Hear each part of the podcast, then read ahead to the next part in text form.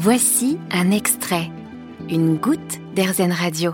Aujourd'hui sur RZN Radio, on va parler environnement, urgence climatique et jeunesse. Pour ça, eh bien, j'ai invité Alice Khalifa. Bonjour Alice. Bonjour. Alors vous êtes journaliste, documentaliste, guide naturaliste en Arctique et Antarctique et, cofondatrice aussi avec votre mari euh, de l'association For My Planet. Pour débuter, euh, ça consiste en quoi votre métier de, de guide naturaliste? Alors, guide naturaliste, j'ai eu la chance d'exercer ce métier effectivement dans les régions polaires.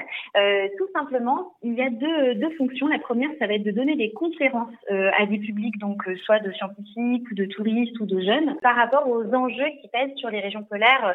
Moi, c'est issu de ma formation de journaliste et de, et de géopolitique, donc euh, la géopolitique des pôles, euh, et puis après l'histoire aussi de la conquête des pôles. Et le deuxième pilier, c'est vraiment d'emmener les gens sur le terrain. Donc là, ça fait plus appel à, à des capacités de, de guide en, en, montagne, où on emmène donc les, les personnes découvrir par la randonnée à pied, mais aussi en petit bateau, aller à la rencontre des habitants de l'Arctique et de l'Antarctique, donc les ours polaires, les cétacés, les cachalots, les manchots aussi en Antarctique. Voilà, donc il y a vraiment deux piliers. Il y a le, le pilier vraiment terrain et puis le connaissance. Ça, vous avez mis un petit peu de côté parce que depuis l'arrivée euh, de vos enfants, vous avez dû un petit peu changer votre fusil d'épaule, si je puis me permettre, et puis euh, retrouver une, une vie un petit peu plus rangée, entre guillemets.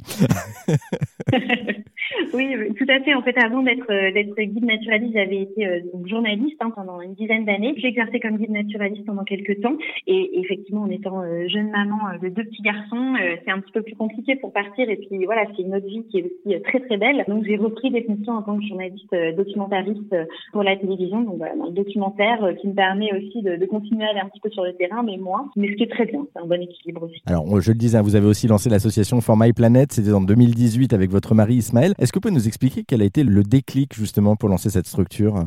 On avait euh, chacun de notre côté, en étant plus jeunes, accompagné des jeunes dans des camps dans la nature. Donc c'était soit des jeunes des couches scolaires, des publics euh, assez variés, euh, mais à chaque fois, on se rendait compte qu'il y avait cet impact de la nature quand on est en immersion plusieurs semaines, quand on vit au rythme de la nature, quand on est dans le temps aussi de la contemplation et de l'action, qui a un impact vraiment qui se fait sur le long terme en profondeur, une espèce de transition intérieure qui est rendue possible par ce, cette immersion dans la nature. Donc ça, ça nous avait déjà beaucoup marqué, c'était il y a une quinzaine, vingtaine d'années. Et puis, en étant ensemble guide naturaliste dans les régions polaires qui sont donc vraiment victimes du changement climatique, hein, ça, ça, se voit, on voit la fonte des glaces, etc., les habitats des animaux qui se réduisent. De retour en France, en devenant parents, on s'est dit, on peut pas juste avoir vu ça, et puis, euh, et puis voilà. On s'est dit, on veut vraiment euh, s'investir et donner aux jeunes euh, les, les, moyens et les clés pour agir. On sait, la sensibilisation a été faite, les jeunes savent, tout le monde sait maintenant dans la société que le changement climatique est bien présent, ça s'est acté et on en voit aussi les conséquences bah, aujourd'hui sous nos latitudes également. Donc notre idée, ça a été de se dire, on va faire des partenariats avec des collèges pour rayonner dans des communautés vraiment et pas des jeunes de manière individuelle. Et on, on va, euh, avec les professeurs et voilà toute l'équipe euh, enseignante, proposer à une dizaine de collégiens tous les ans d'être les sentinelles de l'environnement de For My Planet. Euh, donc en s'engageant dans cette association pour devenir acteurs au niveau euh, local et, euh, et, territorial de la transition écologique et sociale. Et, et ça veut dire quoi concrètement être sentinelle de l'environnement alors? Très concrètement, c'est s'impliquer dans le programme pédagogique de For My Planet. Les jeunes sélectionnés, donc ils vont ils produisent une, lettre de motivation,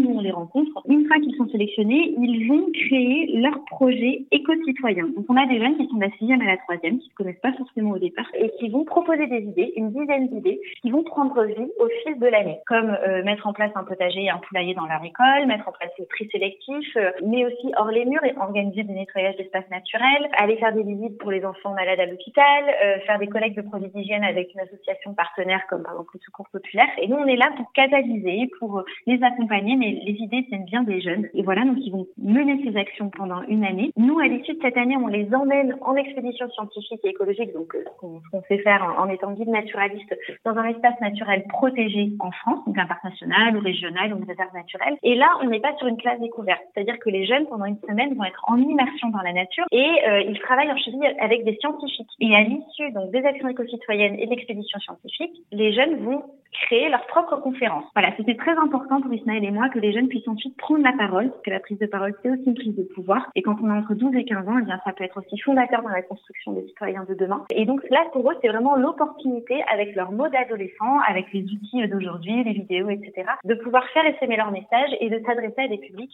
très variés pour que leur message essaime au plus grand nombre. On va parler un petit peu de vous pour terminer, Alice, et de votre passion pour l'environnement. Elle vous vient d'où, cette passion? Alors ma passion pour l'environnement remonte bien évidemment à mon enfance. Moi j'ai grandi entre Marseille, donc vraiment l'hypercentre de Marseille, quartier populaire vers la Canebière, mais avec des parents très tournés vers la nature. Donc les week-ends étaient dédiés à des randonnées dans les Calanques notamment, ou vers la Sainte-Baume ou la Sainte-Victoire. Donc voilà, vraiment cette immersion très jeune dans la nature. Et puis j'avais ma, ma grand-mère paternelle qui vivait dans les Hautes-Alpes, donc une région que j'affectionne tout particulièrement, près de Briançon. Et j'ai eu là l'occasion d'y passer la plupart de mes vacances scolaires, voir certains week-ends. Et voilà, donc cette construction entre mer et montagne a vraiment façonné mon amour pour l'environnement et l'urgence à le protéger. Et, vous aimez aussi la randonnée, le, le trek, hein, surtout dans les zones les plus reculées comme les régions polaires. On, on, en a parlé en début. Pourquoi ces zones en particulier? C'est justement la découverte de la montagne, notamment, qui a été le déclic? Effectivement, le fait d'avoir été très tôt immergé dans cette nature, mais tout en gardant aussi un pied dans un, milieu très citadin avec des gens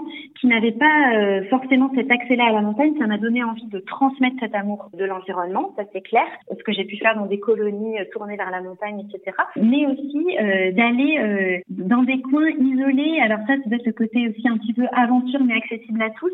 Quelque chose qui me tient très à cœur. C'est vrai que les grandes ascensions, etc., les grands espaces sportifs, je vois pas bien. moi, ce qui m'intéresse, c'est plutôt d'être dans le partage, dans des zones effectivement d'aventure, mais accessibles à tous. Et ce que j'ai pu faire, notamment avec Ismaël, ça a été fondateur aussi dans notre relation, d'aller faire notre voyage de noces au fin fond d'Islande, en autonomie, pareil en Norvège, etc. Ce sont voilà, des expériences qui ont été extrêmement fondatrices et marquantes pour moi, personnel, pour nous deux, et aussi pour les débuts de Format Planet. Puis vous avez aussi notre passion, hein, on, ne l'a pas dit, mais du coup, à l'opposé justement de ces zones reculées, polaires, etc., c'est l'eau, la mer et surtout les bateaux. Vous enseignez la voile également à l'école des Glénans en Bretagne. Est-ce que vous pouvez nous, nous, en parler là aussi de cette expérience? À fait. Alors c'est parti, euh, bah, c'est grâce à mon père. J'avais 15 ans, j'avais un, un ras-le-bol de la vie citadine marseillaise, malgré les escapades dans les Hautes-Alpes. Et euh, mon père m'a dit, mais euh, fais un sport en lien avec la mer. Comme ça, tu verras que tu peux aussi profiter de la mer euh, les week-ends. Et là, j'ai découvert la planche à voile par un stage avec euh, mon collège. Et je suis tombée amoureuse de ce sport parce que euh, c'était pas tant l'aspect sportif, mais c'était plus l'aspect de, de, faire un avec son gréement, de se dire que si on tombe, ben on n'avance plus en fait. Ça, j'aimais beaucoup. Et puis l'aspect randonnée, balade. C'est-à-dire qu'en voile, on peut aller partout. On peut longer les côtes, on ne fait pas de bruit, donc on peut bien observer aussi la faune. Et j'ai eu par une cousine la chance, alors vraiment ça, ça a été fondateur pour moi, euh, voilà, ma cousine Christine, de découvrir l'école des Glénans, parce que pour une Marseillaise, aller au large de Concarneau, c'était pas gagné, c'était une des, des scènes marseillaises sur cet archipel, qui est un bout du monde euh, breton euh, incroyable, il n'y a pas une voiture, on est plongé, ben, encore une fois, en immersion dans cette nature splendide qui est bien évidemment aussi menacée par certains phénomènes, mais j'ai eu la chance là-bas d'être moi-même jeune apprenante pour la planche à voile, mais ensuite de devenir monitrice au Glénan. Et là, c'est carrément au-delà de donner des cours, c'est une philosophie, hein, c'est une école de vie, une école de mer, parce que tous les enseignants sont bénévoles et qu'on est là pour transmettre une passion dans un cadre naturel et donc transmettre bien autre chose que le sport, mais transmettre des valeurs et un amour pour l'environnement à protéger. L'appel de la Bretagne, comme toujours. Merci Alice Khalifa d'avoir accepté l'invitation d'Airzen Radio. Pour plus d'infos, je vous le rappelle, hein, si vous souhaitez devenir sentinelle de l'environnement, pas que les Bretons d'ailleurs, je vous invite à vous rendre sur le site internet de l'association formaiplanet.fr. Vous avez aimé ce podcast Erzen Vous allez adorer Erzen Radio en direct.